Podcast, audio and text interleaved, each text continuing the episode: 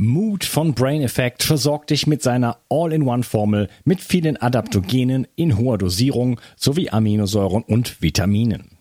Endlich musst du keine einzelnen Produkte mehr supplementieren und sorgst außerdem mit der Aminosäure L-Tryptophan und Vitamin D für die Unterstützung deiner Serotoninbildung. So schaffst du beste Voraussetzungen für Zufriedenheit, Entspannung und Kreativität. In Mut findest du den Heilpilz Cordyceps, Rhodiola, Kurkuma, Vitamin D, K2, B1, B3, B12 und vieles mehr. Alle Inhaltsstoffe kann der Körper schnell aufnehmen, weil bei der Produktentwicklung explizit darauf geachtet wurde. Außerdem ist Mut für Veganer praktisch ideal. Und übrigens gibt es jetzt auch die leckeren Happy Bars mit Vitamin D und L-Tryptophan angereichert. Der Nussriegel ist somit eine tolle Ergänzung zu den Mutkapseln und besonders für diejenigen, die keine Kapseln schlucken können oder wollen. Mut und die Happy Bars findest du unter www.brain-effekt.com und mit dem Gutscheincode BIO360 bekommst du einen satten Rabatt auf deine Bestellung. Also, hol dir jetzt dein Plus an Ausgleich und guter Laune. Den Link findest du in der Beschreibung und in den Shownotes. 360. Zurück ins Leben. Komm mit mir auf eine Reise. Eine Reise zu mehr Energie und fantastischer Gesundheit. Ich möchte dir das Wissen und den Mut vermitteln, den ich gebraucht hätte, als ich ganz unten war. Dabei will ich dir helfen, wieder richtig in deine Energie zu kommen. Zurück ins Leben. Hallo ihr Lieben und herzlich willkommen zu Bio 360. Das ist der zweite Teil von meinem Gespräch mit Lukas Buchholz und wir sprechen über die Kogi. Kogi, hallo Lukas. Hallo, ich freue mich. Ja, du hast, äh, wir sind schon mitten im Gespräch hier. Du hast erzählt, die haben so ein Orakel und Entscheidungsfindung. Ähm, was wolltest du gerade, wo, wo, wolltest du, wolltest du gerade weitermachen? Ich wollte gerade noch was zu denen erzählen, wie sie sonst einfach leben. Also wichtig ist erstmal, es sind Bauern, das heißt, sie ähm, leben von der Landwirtschaft, äh, haben tatsächlich wenig Jagd bis gar keine Stellen Fallen. Im Wald jagen ein paar Kleintiere, aber sonst gibt es dadurch, dass das Gebirge sehr steil ist, auch gar nicht so viel, was man jagen könnte. Hm, okay. Ähm, und haben sonst ein sehr ja, bäuerliches Leben. Das Spannende ist, dass das Gebirge von denen so steil ist, dass sie innerhalb, ich sag mal, von sechs bis acht Stunden Fußmarsch ähm, in der tropischen Zone unten einen kleinen Bauernhof haben können, in der gemäßigten Zone und in der kalten Zone. Das heißt, sie haben eine unfassbar große Variation an Feldfrüchten, an Bohnen, an Maniok, an Bananen, an Kartoffeln, an Süßkartoffeln, an Nyame, an allen möglichen ähm, ähm, ja, Obstsorten und ähnlichem, was sie eben, was sie eben anbauen. Das heißt, eine ganz, ganz, ganz, ganz große Diversität, auch uralte Sorten, die teilweise endemisch sind, die sie anbauen, die es auch nur dort gibt, bestimmte Bananensorten, die es nur dort gibt und ähnliches, ähm, die ja die Grundlage von ihrer Ernährung eben ausmachen. Und das heißt, das Leben findet ungefähr zur Hälfte in den Dörfern statt, wo sie dann hinkommen, sich treffen und zur anderen Hälfte auf den Bauernhöfen, auf denen sie unterwegs sind, vom einen zum anderen zum nächsten, um immer zu gucken, wo muss ich gerade was ernten, wo muss ich was anbauen. Und das heißt, man sieht oft Cookie-Familien, die so Vater, Mutter, drei Kinder, Schwein, Huhn und Ziege so durchs Gebirge äh, laufen und äh, von einem Bauernhof äh, zum nächsten gehen, um da ja die Sachen zu zu bewirtschaften. Also Viehzucht machen die auch. Genau, das ist tatsächlich was Neues. Früher haben sie wohl das nicht gemacht oder nur sehr wenig gemacht, da sie früher noch den Zugang zum Meer hatten, haben sie sehr viel Fisch gegessen. Mhm. Und das ist etwas, was sich gewandelt hat. Also da sie den Zugang zum Meer verloren haben, brauchen sie eine neue Proteinquelle mhm. und sind auf jetzt Kleintierzucht übergegangen. Haben Truthähne, Hühner, Schweine, teilweise sogar Rinder, Maultiere und, und ähnliches. Okay, so ein Dorf, wie muss man sich das vorstellen? Ist das so mit Steinhäusern oder äh, wie, wie, sieht sowas aus, so ein Dorf? Ähm, die Dörfer sind unterschiedlich groß. Also es gibt quasi kleine Dörfer von, ich sag mal, 200 Menschen bis hin zu großen Dörfern bis, ich glaube, das größte hat 2000 Menschen, wenn es voll besetzt ist. Und ähm, in den Dörfern hast du ähm, ein Zeremonialhaus für die Männer, eins für die Frauen meistens und das Dorf ist quasi geteilt in eine weibliche Seite und eine männliche Seite des Dorfes. Und so wie auch jedes Gebäude zum Beispiel geteilt ist in eine weibliche und eine männliche Seite. Und es gibt dann die einzelnen Individualhütten, wo die Familien halt dann leben. Ähm, meistens wohnen die Familie, daneben an wohnen irgendwie die Großeltern, dann irgendwie Cousins, also auch, auch Familien, Familienverbände, ähm, die, da, die dann da entsprechend sind. Und ähm, genau, das heißt, der Tagesablauf ist, die stehen morgens auf, irgendwie um 6 Uhr, dann gibt's Frühstück, dann gehen sie raus auf die Felder oder halt irgendwie was arbeiten, was zu tun ist. Ähm, dann so um ja, neun, halb zehn vielleicht ähm, ist es so heiß, zumindest in unteren Lagen, dass man eigentlich nichts mehr machen kann. Das heißt, dann kommen sie zurück, machen Arbeiten im Haus, schnitzen irgendwas, machen Holzarbeiten, ihre Gerätschaften, ihre Häuser, was, also Handwerk, einfach was halt getan werden muss. Und dann gibt's irgendwann Mittagessen. Und nachmittags, ähm, so ab, ich sag mal 15.30, 16 Uhr, wenn es wieder ein bisschen abgekühlt ist, gehen sie wieder raus auf die Felder und arbeiten nochmal bis um sechs. Dann geht die Sonne auch schon unter. Dann kommen sie zurück, dann gibt's Abendessen und dann finden sich eben dann die Männer, mit denen ich als Mann hauptsächlich die Zeit verbracht habe, im Männerhaus ein und verbringen dann dort, sitzen dort, unterhalten, sprechen und ähm, genau, haben dann ja letztendlich die, die ganze Nacht, teilweise bis um eins oder zwei, wo sie dann sitzen und sprechen. Also die Kugi schlafen sehr wenig, die sind teilweise mit vier, fünf Stunden Schlaf maximal, äh, sind die dabei und ziemlich fit. Okay. Wie alt werden die so? Die werden ziemlich alt. Also ich habe Menschen getroffen, die über 100 sind und ähm, ganz spannend. Ich hatte, ich hatte gestern noch ein Gespräch mit einem von denen, wie gesagt, einer von denen, den ich kenne, der auch in der Organisation arbeitet, der auch ein Handy hat und so. Ähm, den habe ich nochmal gefragt, jetzt auch zu den Mamos, die uns besuchen. Und ähm, der eine ist schon 81 und die andere sind Ende, Ende 70. Und ich wollte jetzt mal wissen, naja, wie fit sind die denn jetzt noch? Und wir haben ein ziemlich knackiges Programm aufgelegt und äh, da meinte ich so, ja, sind die, sind die noch fit? Laufen die noch gut? Er meinte, nee, die laufen nicht mehr so gut. Aber so acht bis zehn Stunden am Tag würden sie schon noch schaffen dachte ich mir so, okay, was heißt denn dann gut? okay. Ja. Ja, Wahnsinn. Und das heißt, die sind, ich meine, gut, die sind ihr ganzes Leben gelaufen, die sind ein laufendes Bergvolk, hoch, runter, hoch, runter. Ja. Ja. Und die haben natürlich eine ganz andere Physis jetzt als wir, die wir hier vor unseren Zoom-Bildschirmen sitzen. Ja, ja, das sieht man auch bei Bauern. Also da muss man gar nicht so weit fahren. Ähm, auch in Frankreich oder so. Ähm, Bauernpärchen zum Beispiel, was ich mal getroffen habe, die waren beide deutlich über 80 und die waren total fit, weil die immer arbeiten. Die sind immer in Bewegung, den ganzen Tag. Ja. Ähm, was mich interessiert, schon an dieser Stelle, ähm, du hast jetzt schon ein paar Mal gesagt, männliche, weibliche Seite und so weiter. Das scheint ja doch ziemlich getrennt zu sein. Was ist so, was steckst du dahinter bei denen? Ja, die Kugi ähm, gehen davon aus, dass letztendlich die Polarität also männlich, weiblich, Pluspol, Minuspol, wie bei der Elektrizität, ähm, die Grundlage für Fruchtbarkeit im Leben ist. Also letztendlich nur, wenn es diese Pole gibt und wenn diese Pole klar abgegrenzt und klar ausgebildet sind, ähm, hat das Leben quasi eine, ja, ein, ein, ein Fortgang, beziehungsweise die Spannung dazwischen ist, ist letztendlich die Lebensenergie. Ist das, was, was, was, was das Leben und die großen Zyklen im Kleinen, in, in, der, in der konkreten Fortpflanzung wie auch in, in, ganz, in den ganz großen Zyklen des Wassers, der Sonne, von Wärme, auch von Kälte, also diese ganzen, diese ganzen Polaritäten, die wir eben haben, ähm, die das Leben am, am Laufen halten, im Gang halten. Und deswegen achten sie sehr darauf, diese Dinge getrennt zu halten, in dem Sinne, dass zum Beispiel alle Aktivitäten, die es gibt, männlich sind oder weiblich sind. Zum Beispiel das Weben der Kleidung ist eine männliche Aktivität, das Knüpfen der Taschen ist eine weibliche Aktivität. Die sind komplett wertfrei oder wertgleich, sagen wir eher. Ähm, wie ein Pluspol und Minuspol von der Batterie ist halt quasi keiner ist besser, sondern es ist einfach nur, es braucht halt beide. Aber wenn man sie zusammen macht, gibt es einen Kurzschluss nach dem Motto. Also dann, es braucht quasi diese, diese, diese Spannung in dem Sinne.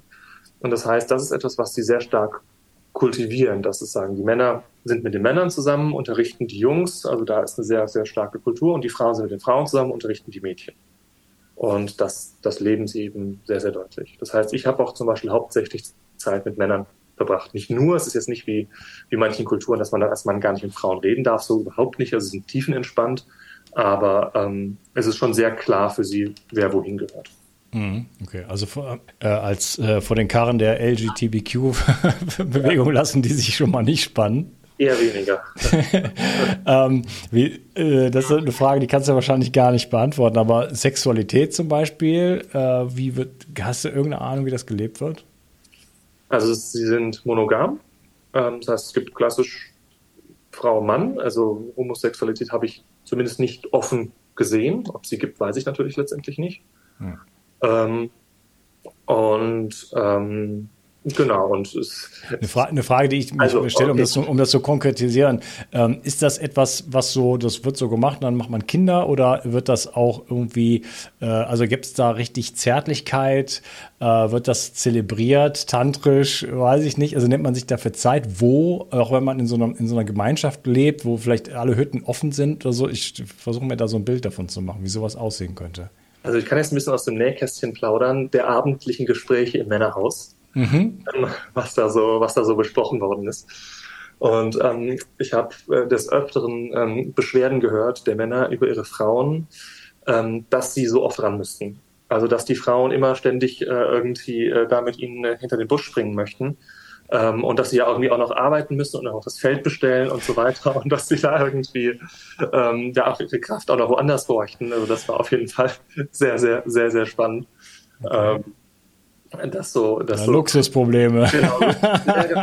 Aber auch, was fand ich auch ganz spannend, weil das irgendwie auch ein Zeichen ist letztendlich von einer Kultur, die halt kein Christentum durchlebt hat, die letztendlich nicht irgendwie Hexenverbrennungen, sexuelle Verfolgung, wie auch immer, wie wir das ja erlebt haben, quasi bei uns ähm, mhm. im größeren Stil erfahren hat. Und was das da auch noch, auch noch, auch noch heißen kann. Ne? Also das war, das war auch sehr, sehr spannend. Also ähm, von dem, was ich weiß, also ist es so, dass die sagen, der Ort, letztendlich für, für Fruchtbarkeit, aber das muss jetzt nicht nur in Bezug auf Kinderkriegen sein, sondern auch, auch quasi für, für sexuelle Energien und ähnliches, ist die Natur. Das heißt, sie würden immer dafür in die Natur gehen und nicht in den Hütten, äh, irgendwie, wo auch noch die Kinder sind, die Familien sind, die Tante sind, die Oma sind und so weiter, jetzt irgendwie miteinander schlafen. Gibt's, aber gibt es dann überall so, so, so kleine, es ist ja nicht überall gleich bequem, so auf so einer Wurzel oder so. Ja. überall so kleine Nester so. Also ähm, so, so zumindest erzählt man sich das, dass es bestimmte Orte gibt, die dafür bekannt sind, wo die dann schon wissen, äh, dass dann da mal jemand ist und so. Also genau, so ist das. Stellt man einen Stein hin, dann weiß man, es besetzt oder so. Genau, ja, genau, so in der Richtung. Ja, klasse. Ja, genau in, in die Richtung ging meine Frage so, weil die halt gar nicht dann diese Prägung so haben, diese christliche äh, Prägung und ne? ja, spannend. Ähm, Erziehung, wie, wie, wie geht das bei denen?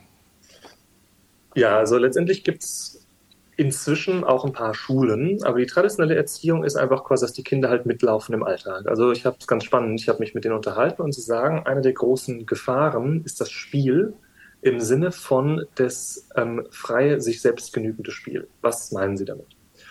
Also, ich habe das am Anfang auch überhaupt nicht verstanden. Und sie meinten, nee, guck mal hier, wenn jetzt Kinder anfangen, zum Beispiel Fangen zu spielen oder was auch immer was, dann fängt das, dann fangen sie an, Regeln zu kreieren, die sich selber genügen. Das heißt, du kannst dir irgendwas ausdenken und irgendwelche letztendlich künstlichen Systeme schaffen, die aber mit dem Leben als solchen nichts mehr zu tun haben.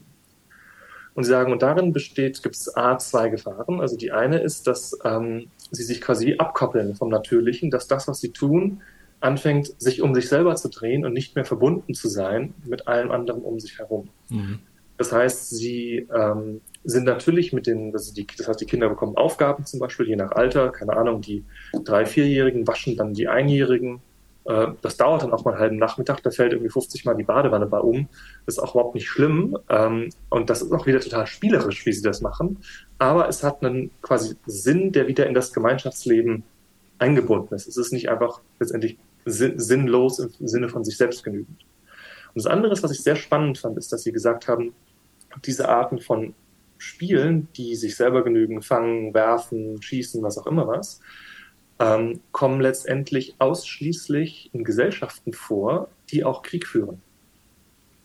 Weil das Spiel letztendlich das frühe Training ist für eine Sonderform des Lebens, sprich den Krieg alles andere, was für das Leben, was dem Leben, dem letztendlich zivilen alltäglichen Leben dient, kann man ja auch einfach beim Tun der Dinge im alltäglichen Leben einfach bereits lernen. Also wenn ich kochen lernen will, dann kann ich einfach kochen und muss quasi nicht irgendwas anderes machen stattdessen. Oder wenn ich irgendwie ein Feld beackern will, dann kann ich auch mit meiner kleinen Kinderhake an dem Feld haken und muss nicht irgendwo das Haken trainieren.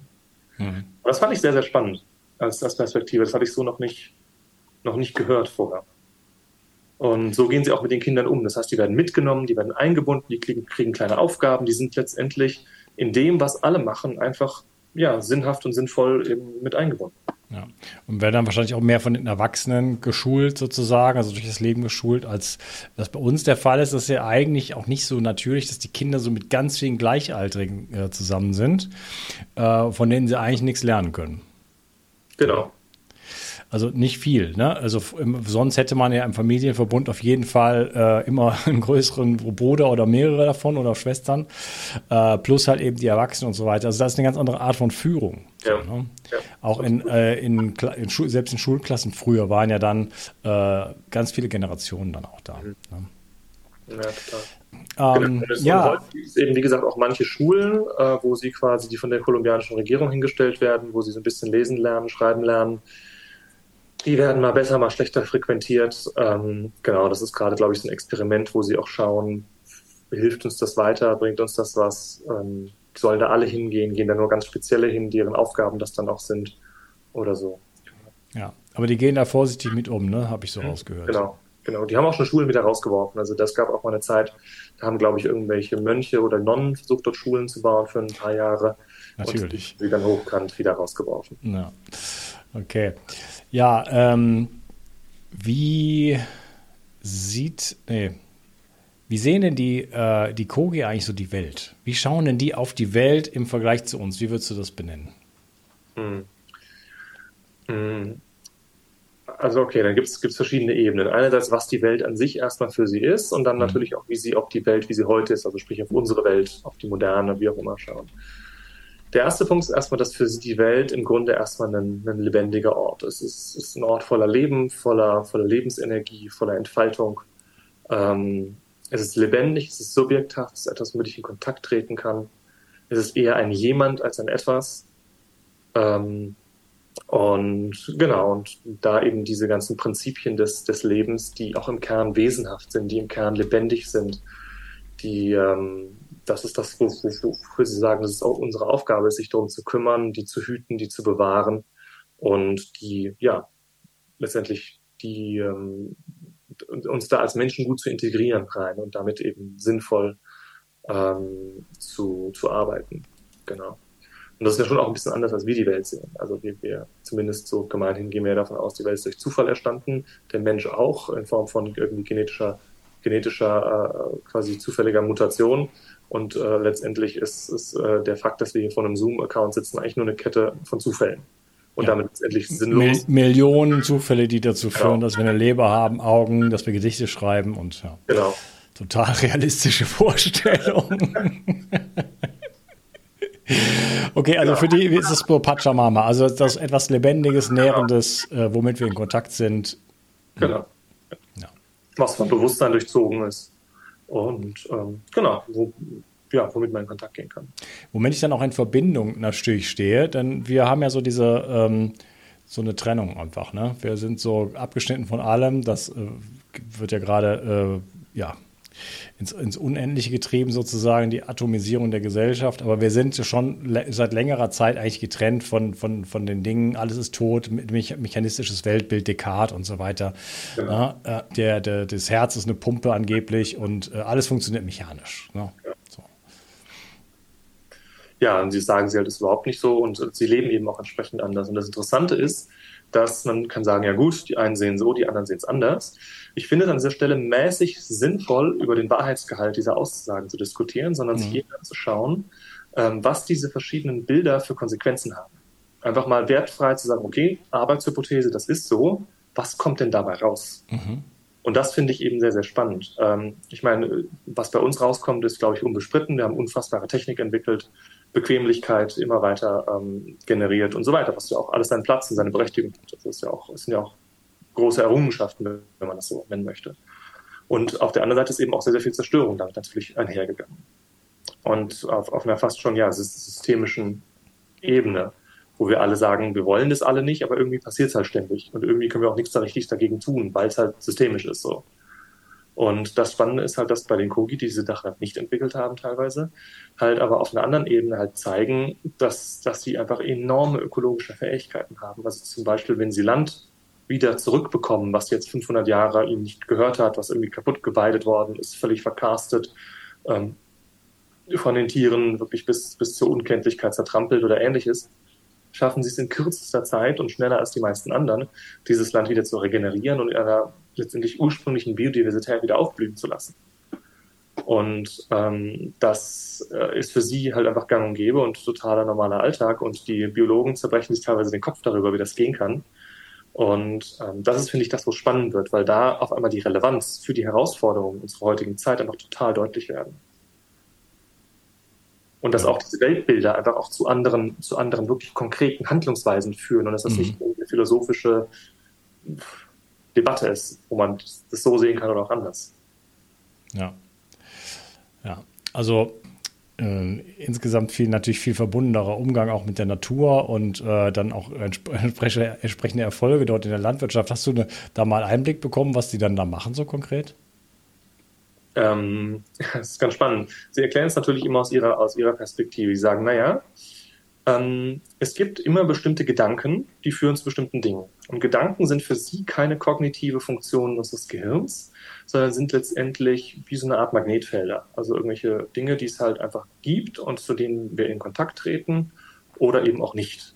Und das ist das, wie Sie das zum Beispiel auch erklären, dass ähm, immer ganz viele Menschen zur gleichen Zeit auf einmal die gleiche Idee haben keine Ahnung, die Idee des bemannten Fluges zum Beispiel. Es gab eine Zeit, haben auf einmal irgendwo auf der Welt verstreut verschiedene Menschen angefangen zur gleichen Zeit an der Idee des bemannten Flugzeugs zu arbeiten. Mhm. Sagen wir, naja, Zufall, weil bei uns ist ja alles Zufall. Ähm, die Kugel sagen, nee, nee, das liegt einfach daran, dass ein bestimmter Gedanke eben da eine sehr große, ich sag mal, ja, energetische Dominanz auf einmal hatte und eben angefangen hat, Menschen daran anzudocken. Und genauso ist es auch mit Gedanken von Zerstörung.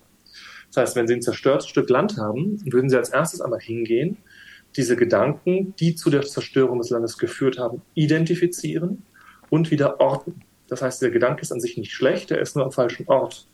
Also er ist quasi etwas, das, das ist eben die Aufgabe der Mammos, was in ihrer sehr, sehr langen Ausbildung lernen, diese Gedanken wieder quasi zu nehmen, zu orten, auszugleichen, um ähm, diesen, diese, diesen Grundansatz, mit dem etwas willentlich oder auch unwissentlich quasi vernichtet oder zerstört worden ist, erstmal wieder auszugleichen. Und dann erst fangen sie an, wieder aufzuforsten und in einer bestimmten Art und Weise das Territorium zu lesen. Das nennen sie Pankritza. Pankritza ist der Begriff des Lesens der Natur. Und dann eben nach diesem Lesen der Natur wieder eben Bäume zu pflanzen, Dinge wachsen zu lassen, zu gucken, wo greifen sie ein, wo lassen sie einfach nur geschehen und ähnliches. Okay, wir schauen jetzt die ganze Zeit so ein bisschen von oben drauf. Was war denn für dich so etwas, was du so mitgenommen hast? Oder, oder vielleicht mehrere Dinge. Was, was hat dich so wirklich äh, beeindruckt? Oder wo, wo, vielleicht hast du schon was integriert in dein Leben? Was, was ist so für dich so? Was sind so die wichtigen Punkte, die du da mitnimmst? Mm, die wichtigsten Punkte sind wahrscheinlich tatsächlich Perspektiven. Also ich bin kein Kogi am Ende des Tages. Ich will es auch nicht sein. Ich würde auch dort nicht leben wollen. Ich, komme da nicht her. Es ist nicht meine Klimazone, nicht meine Kultur, nicht, nicht meine Art, die Dinge zu tun. Ähm, und ähm, deswegen auf dieser konkreten Ebene habe ich wenig mitgenommen, weil die Lebensrealität auf dieser materiellen Ebene doch sehr anders ist als meine. Aber auf der Ebene der Sichtweisen, der Perspektiven, wie sie auf die Welt blicken, wie sie, welche Fragen sie sich stellen, welche Zugänge sie zu Herausforderungen haben, da habe ich einiges mitgenommen. Also ich kann mal ein Beispiel geben, was ich sehr, sehr spannend finde. Ähm, die Kogi, wenn sie irgendein Problem, eine Herausforderung, eine Situation vor sich haben, fragen sich immer, was ist der Gedanke, der diese Situation zugrunde liegt und woher kommt der? Das heißt, das kann ich anwenden auf eine Familiensituation, dann kann ich erstmal herausfinden, worum geht es hier eigentlich im Kern. Und dann merke ich vielleicht irgendwann, ah, okay, es ist ein Gedanke von ähm, Neid oder von irgendwas anderem, was, was man halt irgendwie hat oder von nicht gesehen sein oder von was auch immer. Also dass man sehr schnell guckt, worum geht es eigentlich und diese Ebene der Symptome eben verlassen kann. Und dann eben schaut, ah, wo kommt dieser Gedanke denn her?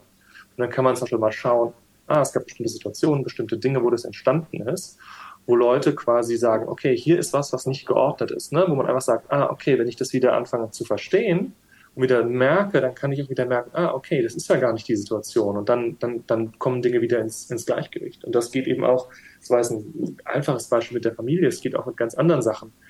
Es geht zum Beispiel, man könnte auch zum Beispiel sagen, ähm, der Gedanke des Pestizids zum Beispiel. Ist ja auch ein Gedanke, der bei uns sehr, sehr, sehr, sehr deutlich. Oder andersrum, der Gedanke des Düngemittels.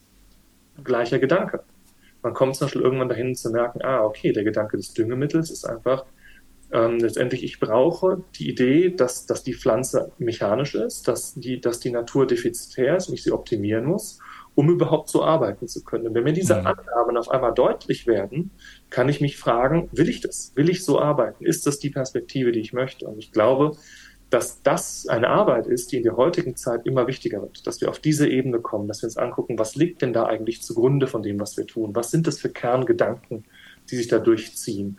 Und ich meine, ich arbeite auch mit Unternehmen zusammen und das ist ganz oft so. Zum Beispiel, ähm, ein Beispiel, manchmal arbeite ich mit irgendwie Unternehmern zusammen, die haben den Gedanke, immer muss ich es machen, sonst macht es ja niemand, zum Beispiel. Und da relativ schnell hinzukommen und zu gucken, okay, woher kommt das eigentlich? Warum, was heißt das denn? Was sind die Konsequenzen daraus?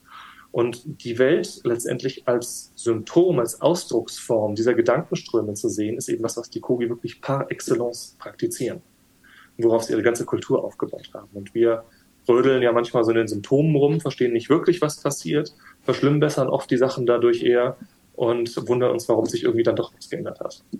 Mhm. Okay, also ein esoterisches Weltbild.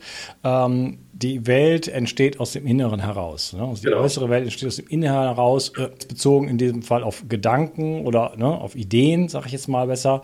Ähm, die Ideen, die in meinem Kopf sind oder die Gedanken, die ich dazu habe, die kann man, da kann man sich fragen, wo, was, was, was sind das für welche? Und dann kommt man darauf, wieso äh, gibt es überhaupt diese Erscheinungsform? Und dann kann man dort wieder etwas ändern. Ne? Genau. Ja. Sehr, sehr spannend. Vielleicht eine Frage, die sollte man mal häufiger sich selber stellen äh, oder beziehungsweise, ja, wenn du sagst Unternehmensberatung, auch in solchen Kontexten, äh, macht das bestimmt eine Menge Sinn. Ja. Noch, hast du noch andere Dinge gelernt, die für dich wichtig sind? Vielleicht noch ein Satz dazu, weil es sind, es sind ja diese Narrative, es sind ja diese Geschichten, auch die wir uns erzählen. Also die Frage ist, was ist die Welt für ein Ort?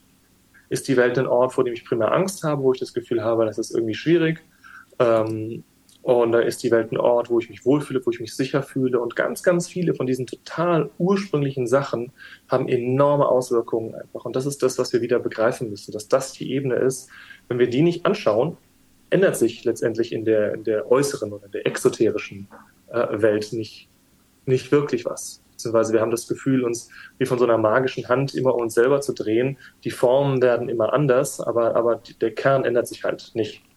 Und ähm, ich glaube gerade, dass wir in einer Zeit leben, wo es auch darum geht, dass wir nochmal ganz andere Zugänge zum Beispiel zu neuen Technologien, zu komplett neuen Ansätzen finden, die wieder organisch, die wieder lebendig sind und letztendlich Technologien sind, die aber nicht mehr mechanistisch wirken. Und das haben die Kugi zum Beispiel auch gesagt, dass sie das als eine Aufgabe sehen, vor der wir momentan stehen.